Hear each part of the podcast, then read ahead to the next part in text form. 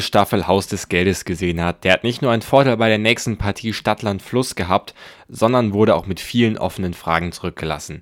Überlebt Nairobi? Was passiert jetzt mit Lissabon und hat der Plan des Professors noch eine Chance?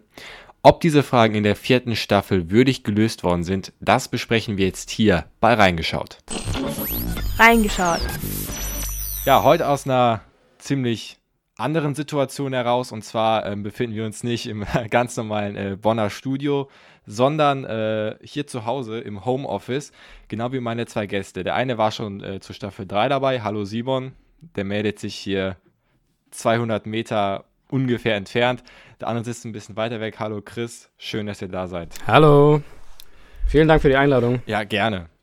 Also man muss sagen, die dritte Staffel hat ja dann schon bei vielen Fans ähm, ja, für Überraschungen gesorgt, weil man dachte, es wird einfach das Gleiche, aber das war es ja im Endeffekt nicht.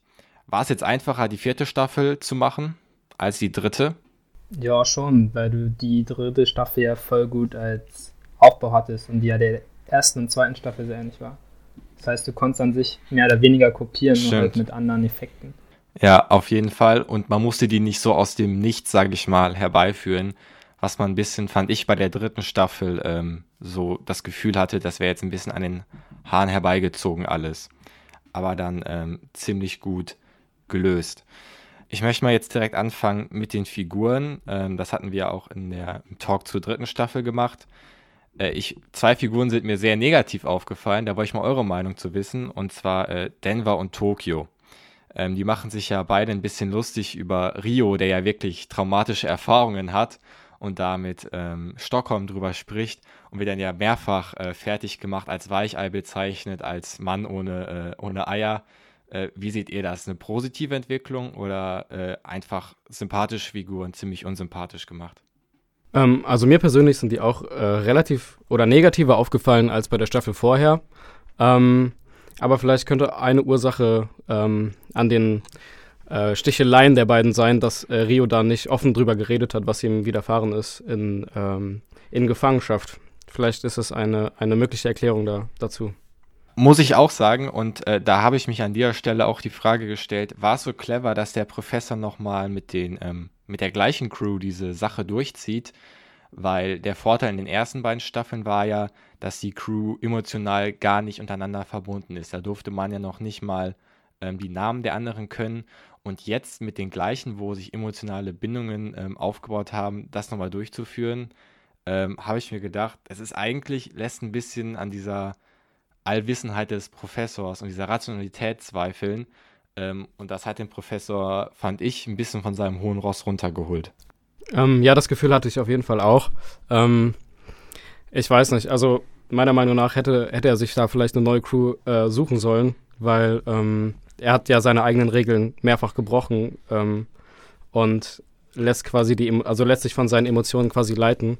Ähm, ist ja das Ende von der dritten Staffel, äh, wird ja äh, Raquel äh, Murillo, ähm, äh, der Mord wird quasi vorgetäuscht und ähm, das lässt den Professor halt nicht mehr rational denken. Ja. Ähm, was ja eigentlich seine große Stärke ist quasi oder die Geheimwaffe der Crew. Ja, fand ich auch ein bisschen schade, weil für mich war das in den ersten drei Staffeln zumindest immer so, dass der Professor diesen rationalen Teil, sage ich mal, dargestellt hat und diese Crew häufig diesen äh, emotionalen Teil, weil vor allem ja Tokio und ähm, Denver immer sehr emotional auch gehandelt haben, was der Professor nicht gemacht hat.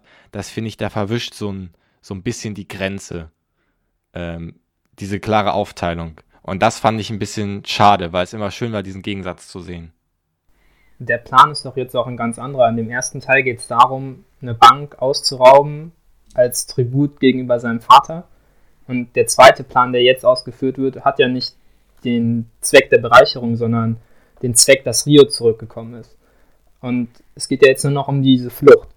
Und mit wie hättest du einer Crew erklären sollen, eine Crew finden sollen, die kompetent genug ist, so einen Überfall sonst was durchzuführen?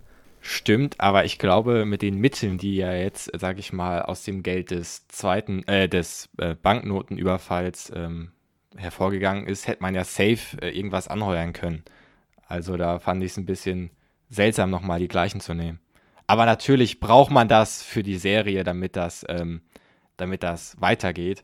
Aber vielleicht, ja, macht es nicht so Sinn. Jetzt haben wir über Denver, Tokio geredet. Die sind ein bisschen, ja, bisschen mies, sage ich mal, geworden. Ähm, aber auch Stockholm ähm, hat sich ja, also ist nicht mehr so mega verliebt in Denver, fand ich, wie in der dritten Staffel, wo sie ja zu Anfang mehrere Jahre zusammengelebt haben. Hängt das vielleicht auch äh, damit zusammen, da dieses, vielleicht dieses Stockholm-Syndrom, was sie in der zweiten und ersten Staffel hatte, jetzt ein bisschen nachlässt und sie einfach aufwacht, so dass sie ja mit einem Geiselnehmer zusammen ist? Man weiß doch gar nicht, ob sie dieses Stockholm-Syndrom entwickelt hat. Also das ist, ja, das ist ja nicht sicher, ob sie sich wirklich verliebt hat oder ob das nur dieses Stockholm-Syndrom ist, weswegen sie ja Stockholm heißt. Ähm, ich würde sagen, in diesem Überfall, in dem neuen, wo er, also wo Denver halt Arturo verprügelt, weil Arturo ihn ja komplett provoziert und ja, genau diese ja. Reaktion erreichen möchte. Ist Aber warum?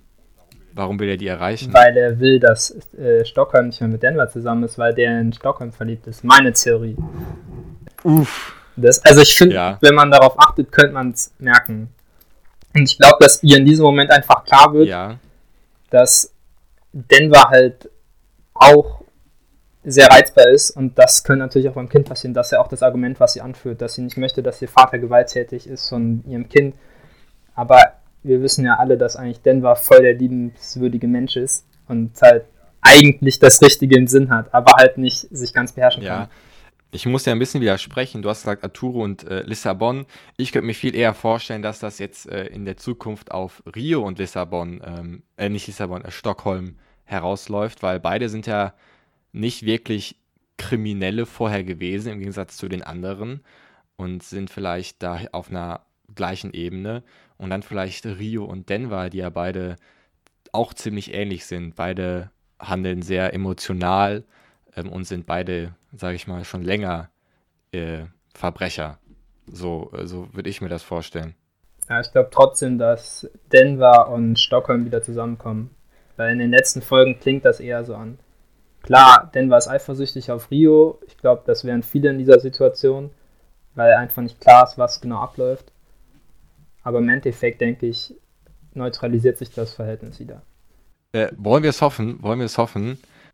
Ich will jetzt mal äh, auf noch andere Figuren dazu kommen. Ich hatte das Gefühl, das ist auch so ein bisschen Kritikpunkt, dass es jetzt in der vierten Staffel zu viele, ja, wie sagt man, zu viele sehr außergewöhnliche Figuren gibt, die so ein bisschen äh, unberechenbar sind. Da ist einmal Berlin, der noch in den Rückblenden auftritt, der ja auch ein bisschen crazy, sage ich mal, ist.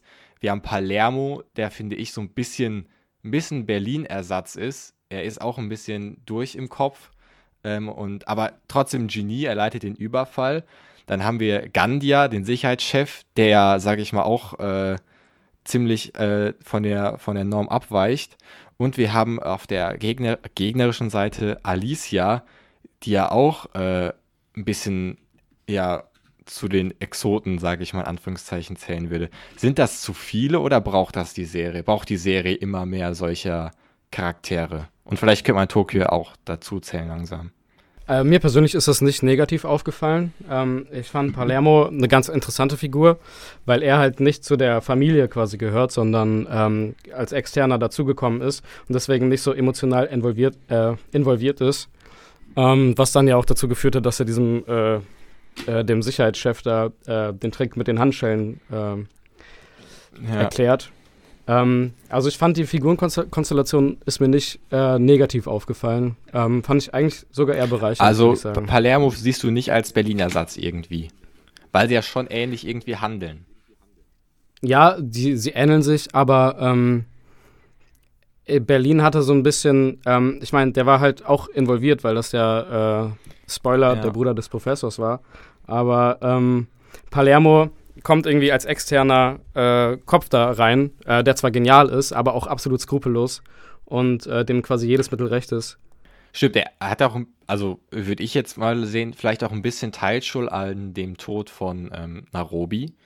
Ich meine, er hat ihn ja, er hat ihn ja eigentlich freigelassen, was er jetzt äh, nicht, nicht viel Positives hatte. Nee, eher nicht. Also ähm, ähm. da würde ich sagen, Also ich kann mir schon, also in meinen Augen ist das schon ein bisschen Berliner Satz. Man muss ja auch ähm, sich äh, ins Gedächtnis rufen, dass eigentlich die äh, nach Staffel 2 Schluss sein sollte. Und vielleicht, als da Netflix gesagt, wir machen noch eine dritte Staffel, hat man sich geärgert, Mensch, äh, wir haben jetzt ja Berlin gar nicht mehr, dann führen wir einfach noch einen, noch einen Kollegen ein. Aber stimmt, ich finde ihn sogar besser als Berlin, muss ich sagen, an manchen Stellen, weil er für mich noch ein Tick unberechenbarer ist. Und wie du halt sagst, nicht diese Bindung zu allen hat, wie Berlin das hatte. Was man bedenken muss, ist, dass wenn Palermo Gandia nicht den Trick mit den Handschellen gezeigt hätte, wäre Lissabon nicht wieder jetzt bei der Crew zurück. Weil das ja eigentlich nur durch Gandia funktioniert, der in diesem Panikraum nach außen kontaktiert. Das stimmt. Das also stimmt. ist halt die Das- Frage, zu welchem Preis es jetzt war. Wir werden das wahrscheinlich erst in Staffel 5 erfahren. Ähm, und Ja. ich muss sagen, zu den Ah, ja. Extremcharakteren, wie zum Beispiel der neuen Polizistin, die ja jetzt außen ist, ich finde, das macht das Ganze eigentlich ein bisschen spannender, weil in den ersten beiden Staffeln war es ganz klar, dass der Professor immer die Oberhand hatte, immer. Und jetzt ist es einfach so ein auf Augenhöhe. Und dadurch, dass halt, dadurch, dass halt sie jetzt auch raus ist und ja. halt ihre Rechen, Rechenschaft ablegen musste, aber das eigentlich nicht wirklich getan hat, sondern einfach nur alle anderen belastet hat, ist es halt jetzt wieder kritisch, wie sich das in Staffel 5 entwickelt. Vor allem mit dem Staffel 4 Ende. Äh, Alice ist ja meine absolute Lieblingsfigur, muss ich sagen. Das ist so ein bisschen, Ja. äh, da hat der Professor seinen Moriarty gefunden, sage ich mal. ähm, weil jetzt hat man auch diesen, sie ist ja, sie ist eigentlich auch bisschen verrücktes Genie, ähnlich wie der Professor. Und jetzt hat man das auf beiden Seiten, hat man da so, so ein bisschen ein Mächtegleichgewicht. Das ist ja auch direkt meine nächste Frage. Habt ihr eine Figur, äh, wo ihr sagt, ja, das ist meine, meine Lieblingsfigur in der, in der vierten Staffel? Also bei mir ist es ja, wie ich gesagt habe, Alicia, weil sie einfach äh, das Spiel fair macht. Ich muss noch drüber nachdenken. Also Sekunde. Sierra ist zum einen, wie du sagst, gefällt mir auch, ist halt ein mega toller Charakter auf jeden Fall, der halt neu reingebracht wurde und der da echt ein bisschen Spannung reinbringt. Ich finde aber einen Charakter, der noch nicht so eine große Rolle gespielt hat, aber in Staffel 4 immer mehr auftaucht, ist Marcella, der Typ, der dem Professor hilft, als er halt auf der Flucht ist draußen, der halt irgendwie auch so ein bisschen was Witziges reinbringt. Ja. Ja. Aber halt gleichzeitig weiß er trotzdem, was sind Er ist, wir- wirkt so ein bisschen stumpf. Aber äh, stimmt aber auf eine sehr sympathische Art. Äh, auf jeden Fall. Und vielleicht ist das auch ganz interessant, weil der Professor war ja ähm, in den ersten zwei Staffeln äh, alleine da in seinem, ähm, in seinem Raum. Und vielleicht kriegt man jetzt durch sein, äh, durch seinen Handlanger da, der vertritt vielleicht auch so ein bisschen den Zuschauer und lässt ein bisschen, bisschen teilhaben an Gedanken des, des Professors. Also das, ähm, das finde ich auch. Und äh, wir hatten ja äh, damals festgestellt zur dritten Staffel, dass sich das so ein bisschen geändert hat, dass jetzt die äh, Verbrecher reagieren müssen.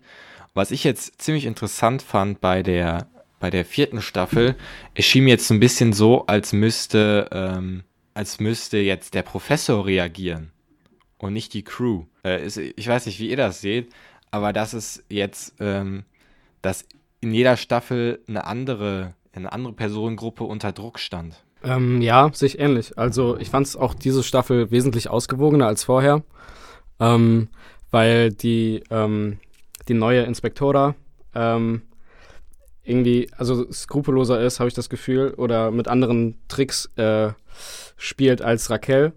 Und ähm, das hat mehr Spannung reingebracht. Und nochmal zu den Charakteren. Äh, diese Staffel ist mir auch extrem aufgefallen. Ähm, Arturo Roman, der sich ja, glaube Ja. ich, in der dritten Staffel reingeschlichen hat oder so, weil er den Helden spielen wollte. Ja, Und er vers ein bisschen genau, genau. Und dann äh, versucht Ja. er ja da quasi den Aufstand da anzuzetteln. Und man denkt immer so, boah, Mann, jetzt setz dich hin irgendwie, weil man fiebert ja irgendwie äh, mit. Aber ähm, ja, ich fand es ganz interessant, wie er dann quasi äh, den, den Helden da versucht zu spielen und äh, die anderen Geiseln da unter Druck setzt und diese eine Nummer da mit, dem, mit den Schmerztabletten. Äh, Ja. Oh wei. Also der bringt ganz schön Spannung rein, fand Tschüss. ich. Ja, ähm, also ich fand auch eine Szene, die wurde aber nicht, die ist, glaube ich, nicht groß ausgefallen, wo er versucht hat, als Gandia ähm, gerade geflohen ist, die Geiseln gegen die Geiselnehmer, Genau. ähm, sage ich mal, anzustacheln. Und es hätte ja auch fast geklappt. Ich glaube, Denver war das, der dann in die Decke geschossen hatte. Und ich kann mir vorstellen, dass das in der Mhm. Zukunft auch einen Punkt spielen wird, dass vielleicht die Geiseln äh, anfangen zu rebellieren wie wir es ja, glaube ich, in der ersten Staffel auch mal hatten, als der äh, Mhm. damalige Sicherheitschef ein paar Geiseln befreit hat, wo auch ähm, Oslo dabei gestorben ist, glaube ich.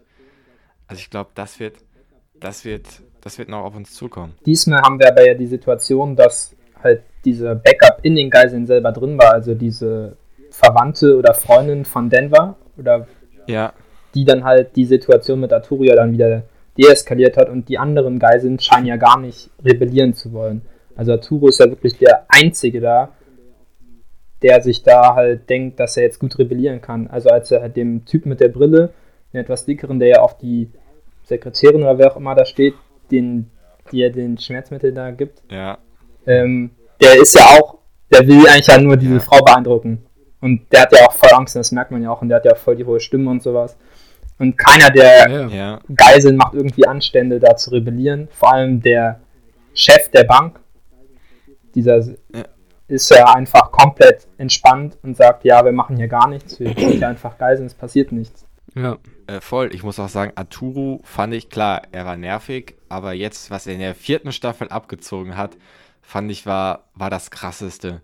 Er, wie er einfach diese Notsituation komplett ausnutzt, äh, um da irgendwelche ähm, ja, eigenen Verbrechen zu, zu begehen. Also das fand ich hat noch mal, das fand ich war das unsympathischste, was bisher jemand äh, in der Serie gemacht hat. Also Ja, voll. Also ja, ähm, ist ja nicht sein erster, äh, seine erste Geiselnahme, muss man ja sagen. Deswegen äh, hat er, glaube ich, da irgendwie, ich weiß nicht, der ist ja auch irgendwie ähm, bekannt geworden dadurch, dass er Bücher verkauft hat und hat Ja. dann Reden gehalten und so. Ähm, und versucht das dann ja, oder hat diesen Anspruch an sich selber oder versucht das zu beweisen, dass er äh, die Leute da retten kann irgendwie. Aber ähm, ja, das äh, hat bis jetzt noch nicht funktioniert, auf jeden Fall. ich finde es auch immer so ein bisschen ironisch, wenn er, das ist glaube ich ein paar Mal vorgekommen, wie er immer sagt, ja, das machen die so und so.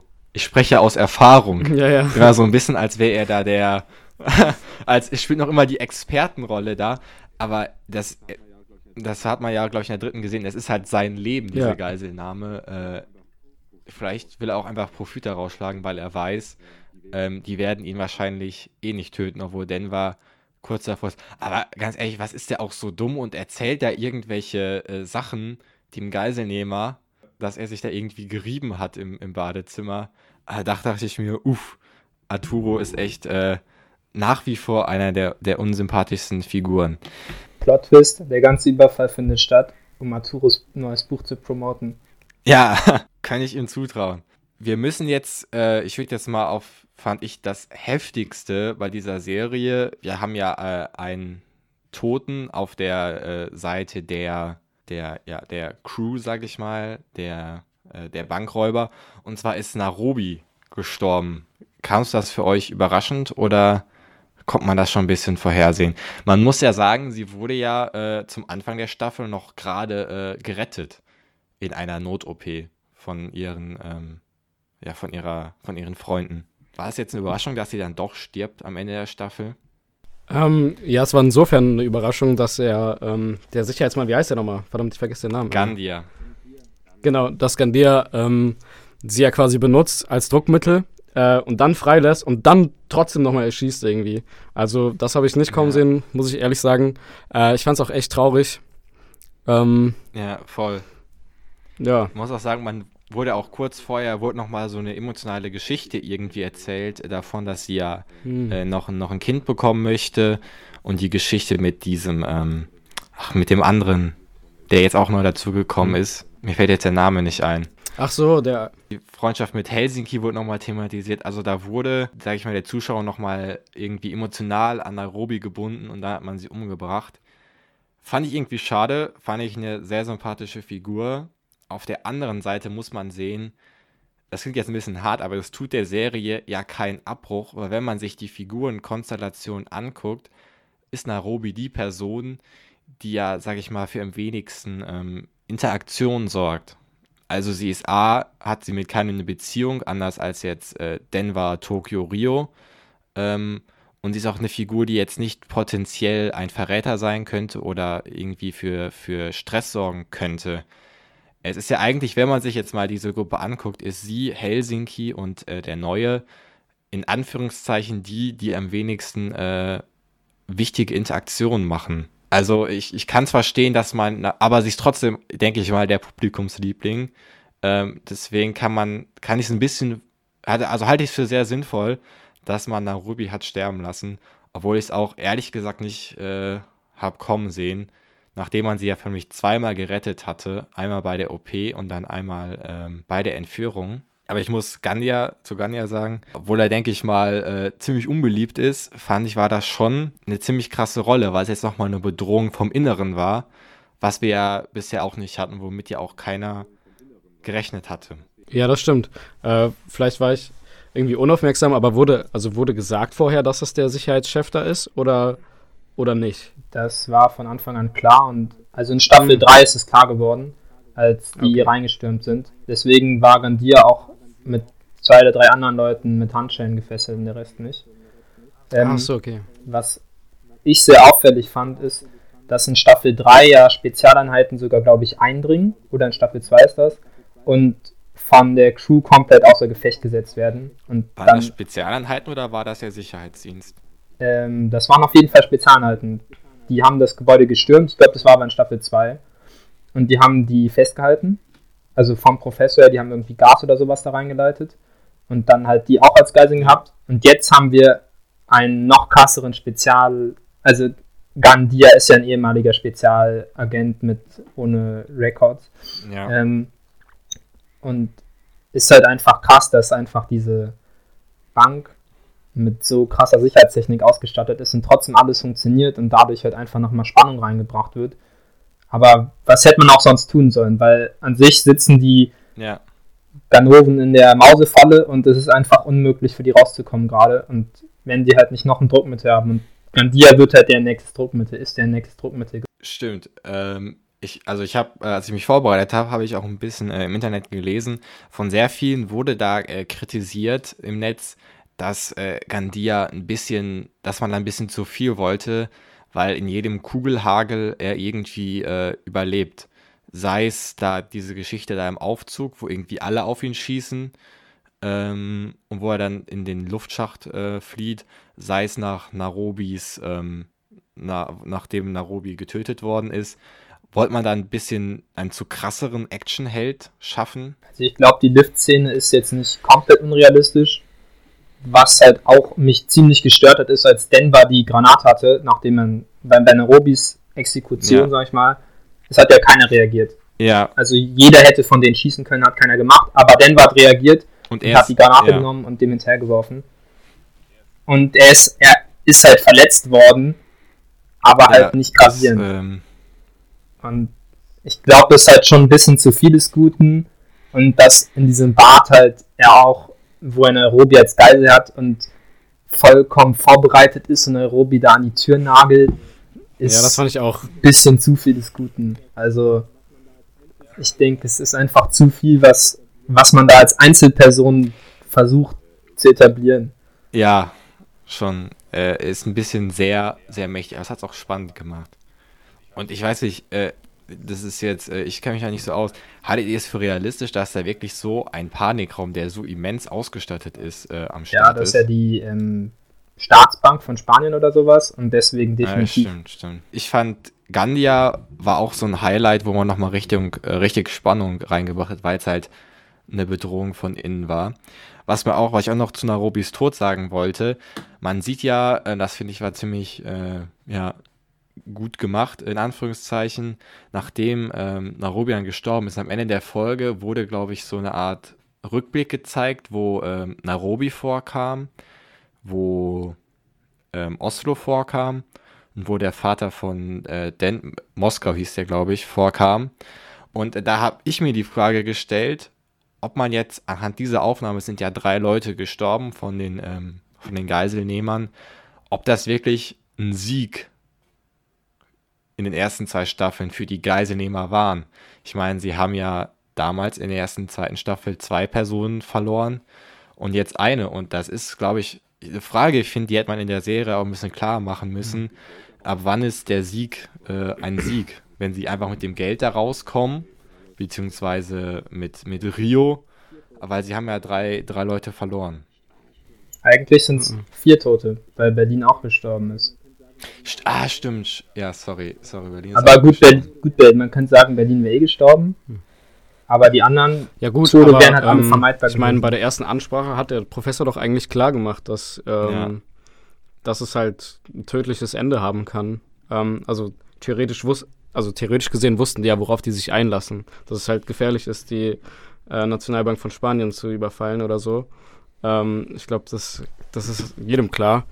Ähm, aber natürlich äh, wirkt es trotzdem sehr, sehr traurig, weil das halt, wie gesagt, so ein eingespieltes Team und so eine, so eine Art Familienersatz für alle geworden ist. Ich muss auch sagen, dass die zwei, also jetzt außer vielleicht Berlin und äh, Oslo, von denen wir ja leider nicht so viel mitbekommen haben, ähm, Moskau und Nairobi natürlich auch zwei sehr sympathische Figuren waren. Was dann vielleicht nochmal ein bisschen, ähm, bisschen, ein bisschen, also den Zuschauer ein bisschen härter trifft, als wären es jetzt irgendwie Berlin und äh, Palermo gewesen. Aber das ist auch nur eine Spekulation. ich muss sagen, Berlin hat mir schon in Staffel 2 und 3 sehr zugesagt. Aber durch Staffel 4 ist er mir irgendwie noch sympathischer im Nachhinein geworden. Weil man einfach gemerkt hat, dass er ähnlich rational handelt wie der Professor und nicht so emotional basiert ist wie Palermo, der ja auch relativ rational unterwegs ist, aber ihm geht es halt einfach nur um Action in dem ganzen Überfall. Und das ist einfach nicht förderlich, wie man ja sieht, dass Gandia freikommt und so weiter und so fort. Es wird ja, finde ich, in der dritten Staffel filmlich viel damit gespielt, dass die Sympathie der Bevölkerung ähm, auch den Professor immer äh, in die Karten spielt.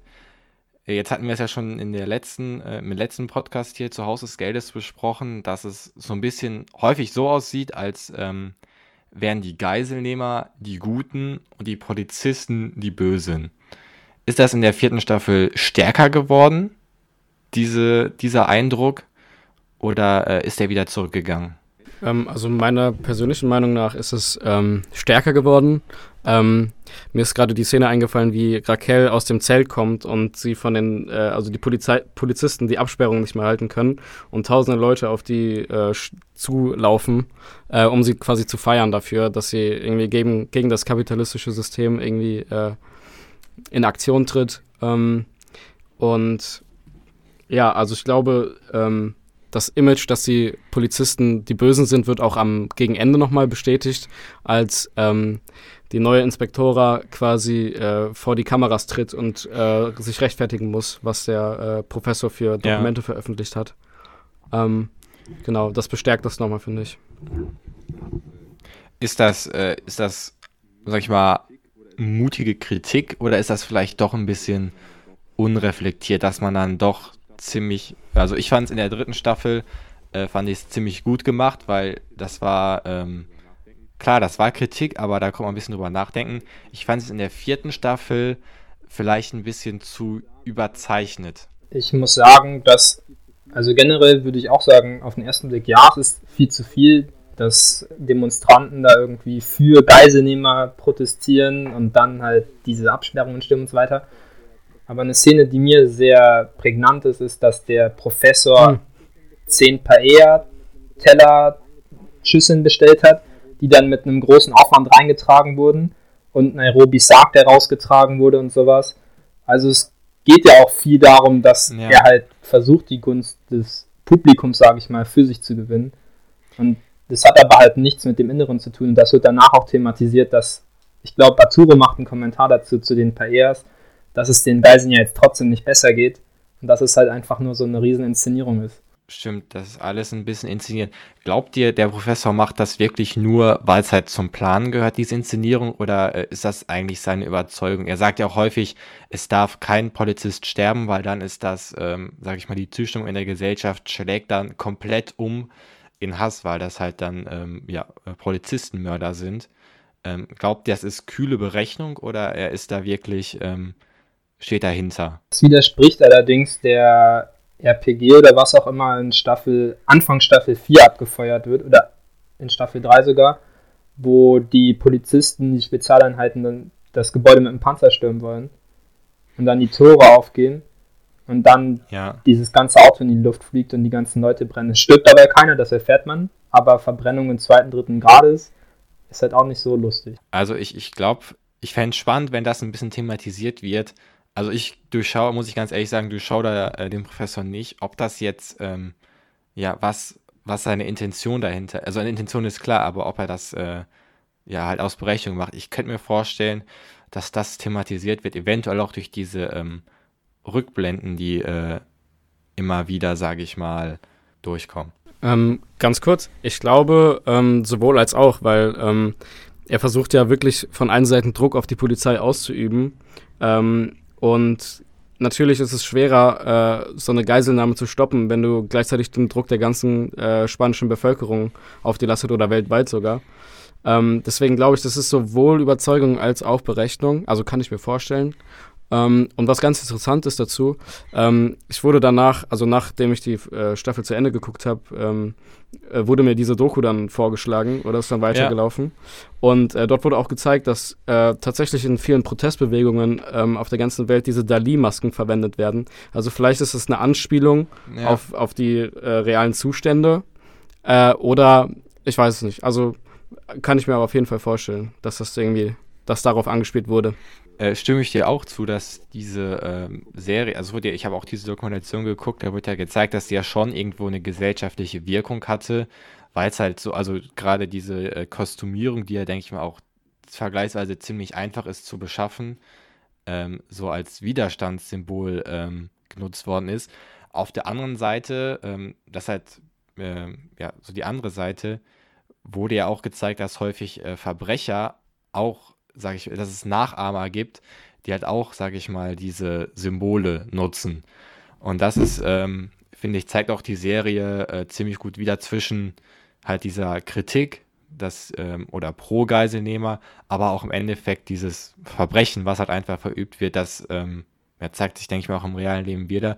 Auch ein Satz zur Doku, ich habe mir auch gesehen, ich fand die eigentlich ziemlich interessant, aber äh, manche Teile fand ich waren schon ein bisschen wie so ein, ja, Natürlich ist es, äh, ist es von Netflix eine Promo auch irgendwie, aber schon ein bisschen sehr viel, äh, sehr viel Lob, aber trotzdem, äh, trotzdem interessant. Ähm, gut, ich äh, habt ihr noch was, was euch auf der Seele liegt? Sonst würde ich, äh, ja. Ja, und zwar die äh, Inspektora, die neue. In Staffel 3 habe ich ja die Theorie geäußert, dass sie mit Berlin verheiratet ist. Das kam eine Rückblende von der Hochzeit. Diese Frau sieht einfach so aus. Und es passt auch zu der Aussage in dem Zelt, wo Lisbon gefangen ist und die Inspektora sich mit ihr unterhält und Lisbon sie so provozierend anschaut und dann fragt, ja, was machst du, wenn du nach Hause gehst? Guckst du deinen Mann an und so weiter? Und dann halt kommt und dann sie halt ja. äh, ehrlich redet und sagt, mein Mann ist halt vor ein paar Monaten gestorben so. Erinnert ihr euch daran? Oha. Und die letzten Worte, die er mir gesagt hat, mach mal die Nachrichten an. Und, aber ich verstehe halt nicht, weil die, was dann aber halt nicht passt, ist oh. Ende, Ende Staffel 4, dass sie halt den Professor mit einer Pistole bedroht. Aber das könnte natürlich dann in Staffel 5 wieder aufgelöst werden, dass sie halt ihm die Schuld gibt, dass Berlin tot ist. Das ist ja eine Theorie. Aber da bleiben wir mal gespannt. Na, hör mal. Oha. Also, stimmt. Es passt immer irgendwie, aber halt irgendwie dann wieder nicht.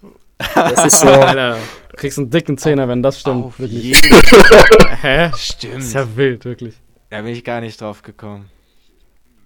Also diese kleinen Details, wenn man auf diese kleinen Details achtet, dann passt das irgendwie. Aber die müsste halt die Leute kennen. Und deswegen ist Boah. das kritisch. Aber, es, aber Staffel 4 hat die Staffel 3 Theorie nicht widerlegt. Die hat ja eher äh, nochmal befeuert. Aber mächtig. Schon eher. mächtig, ja. Also es passt, es, es passt auch zu der Aussage von Berlin bei der Hochzeit, dass ähm, die Frau weiß, dass er stirbt. Die er heiratet. Ja. Und dass sie damit cool ist, wenn er andere Boah. Frauen hat. Das, die können auch echt zusammenpassen, so vom Typ her. Stimmt, die sind beide kalt, berechnend. Oh, und dann noch dieser Satz, mach mal die Nachrichten an. Ich, aber ich, ich weiß nicht, ich weiß nicht, was Berlin als äh, letzten Satz gesagt hat. Ich weiß, dass er telefoniert hat nach außen. Äh, ist Berlin nicht schwul? Nein, Palermo ist schwul. Ach Berlin so. heiratet doch. Ja, aber die waren doch zusammen. De Palermo Frau. war doch mit dem zusammen. Nein. Palermo wollte mit dem zusammen sein. Ah, okay. Oh, okay. Krass. Ja, gut. Ja, also ich glaube, das ist die heftigste Theorie, die hier jemals in diesem Podcast Ja, ich muss sie gerade erstmal ist. verarbeiten, wirklich. Also, die hat mich jetzt schon überzeugt, muss ich sagen. Wow.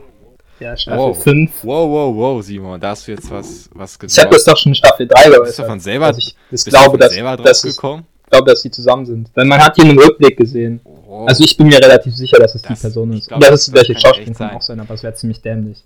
sieht, sieht ziemlich ähnlich aus. Zwar kürzere Haare, aber Ja, das ist das, was ich meine. ich dir recht. Und ja, Und so, Boah, ich weiß halt, vielleicht zwei, drei Monate, so dass dieser Typ halt dann. tot ist, passt halt auch von der wär- Zeit des Banküberfalls. das wäre noch heftiger. Weil die haben sich ja versteckt und dann wurde Rio ja ähm, von der Polizei gefangen genommen. Ja, voll. Ja, das war nicht so, das könnte alles zeitlich passen, gebe ich dir recht. Ähm, du hast es gerade schon angesprochen, dann lass uns mal über das Ende reden. Ich fand, das war ja heftig einfach. Diese letzten fünf Minuten, sie findet ihn einfach. Sie, also findet der erstmal, das aber auch nicht vergessen, findet sie den Maulwurf bei der Polizei, ähm, der die Informationen nach außen gibt und dann steht sie dem Professor gegenüber und die erste Szene, wo der Professor direkten Kontakt zu Polizei hat in der Serie. Und dieser Cliffhanger, der war ein bisschen zu brutal, denke ich mal einfach. Ich fand das aber auch. Also, ich habe mir ein bisschen gewünscht, dass vielleicht, äh, dass die Staffel damit endet, dass die, äh, dass der Überfall erfolgreich war oder halt nicht. Ja, Ähm, und, aber dass das jetzt nochmal gestreckt wird, quasi auf die fünfte Staffel. ja. Man muss sagen, Ähm, dass die, äh, die Staffeln auch kürzer sind. Die hatten jetzt acht Folgen Genau. und ich glaube, erste und zweite hatten irgendwie mehr, weil es ja Mhm. damals auch von einem Fernsehsender ähm, ja, finanziert worden ist. Ja, genau. Ähm, na, also ich persönlich hätte mir das gewünscht. Ähm, ich kann den Drama, also die dramaturgische äh, Idee dahinter aber durchaus verstehen. Ich finde, Staffel 4 Ende ist ähnlich wie Staffel 2, weil Lispen entdeckt auch irgendwann die wahren Machenschaften des Professors. Und ich weiß nicht, ist das Staffel 1 Ende oder Äh, Staffel 2 Staffel Ende? 2 Ende. Also ist Ja. ähnlich wie jetzt Staffel 4, halt nur nicht so dramatisch. Und dass halt äh, die neue Inspektora sich bei jemandem erkundigt über die, das Nummernschild des Autos, dem sie dann ja folgt und dann diesen Weg da folgt und zum Professor findet, ist halt auch ähnlich wie ähm, der Kollege von Lisbon früher, Ja. der ja auch halt diesen Löffel da hinterher jagt und dann aber halt verunfallt. Äh, stirbt der, glaubt ihr, der Professor stirbt jetzt in der vierten Staffel? In der Die fünften kommt? meinst du? Nein. Äh, in Nein, der fünften Staffel, die, der Wenn kommt. der Professor stirbt, ist eigentlich die Serie vorbei. Weil, klar, Lis Lisbon, ist, Lisbon ist kennt den Plan, Plan wahrscheinlich komplett. Aber Palermo kennt den Plan auch, aber die haben keinen, keinen Kontakt zur Außenwelt. Ja. Okay, die haben jetzt die ganzen Verwandten, Stimmt. aber ich glaube nicht, dass sie Äh. das auf die Kette bekommen. Also sehr gute Startbedingungen, sage ich mal, für die fünfte Staffel. Die ist ja auch, glaube ich, schon bestätigt worden. Und ich glaube, es gibt auch schon Gerüchte, dass äh, eine sechste Staffel bestätigt worden ist. Ich glaube, danach ist aber auch ich hoffe, Schluss, es ist oder? dann Schluss. Seht ihr da noch Zukunft? Ich hoffe, es ist dann Schluss. also vielleicht durch, vielleicht das. Also ich finde, ich muss sagen, der zweite Überfall ist eigentlich schon zu viel. Also ein Überfall, okay. Aber ein zweiter in dieser Größenordnung, was soll beim dritten noch passieren? Es wird, es wird, es wird ja bemunkelt, dass es eine Staffel 5 und 6 gibt und dass irgendwas Internationales angegriffen wird oder sowas. Aber Ich kann mir vorstellen, dass es, dass die Flucht thematisiert wird von, von, der, von der Crew. Aber ich glaube, dass die ziemlich gut fliegen können, wie man in Staffel 2 bzw. 3 ja gemerkt hat. Dass sie sich eigentlich ganz gut verstecken können. Boah, geht, ne? Ja, also das ist halt aufgefallen, weil Rio sich nicht an den Plan gehalten hat mit Tokio, ne? Weil die kommuniziert haben. Ja, weil das ja halt Aber- gegen den Ja. Plan war. Ja.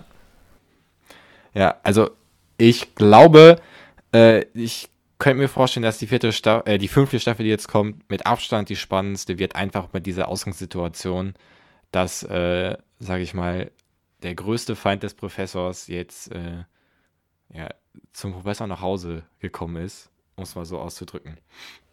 Gut. Okay, ich habe noch eine Sache. Was glaubt ihr passiert mit dem Gold? Oh, ich kann mir vorstellen, dass das so eine Robin Hood-Geschichte wird, dass er das verteilt. Ja, wie Weil soll er das denn rausbekommen? Geld. Der, hat- der hat doch ein paar Millionen, äh, paar Millionen durch den ersten Überfall. Ich glaube, das Ja, aber wird wa- was nochmal bringt denen das denn? Wie wollen die das denn da rausbekommen? Die schmelzen das im Keller zu Kugeln. Ja.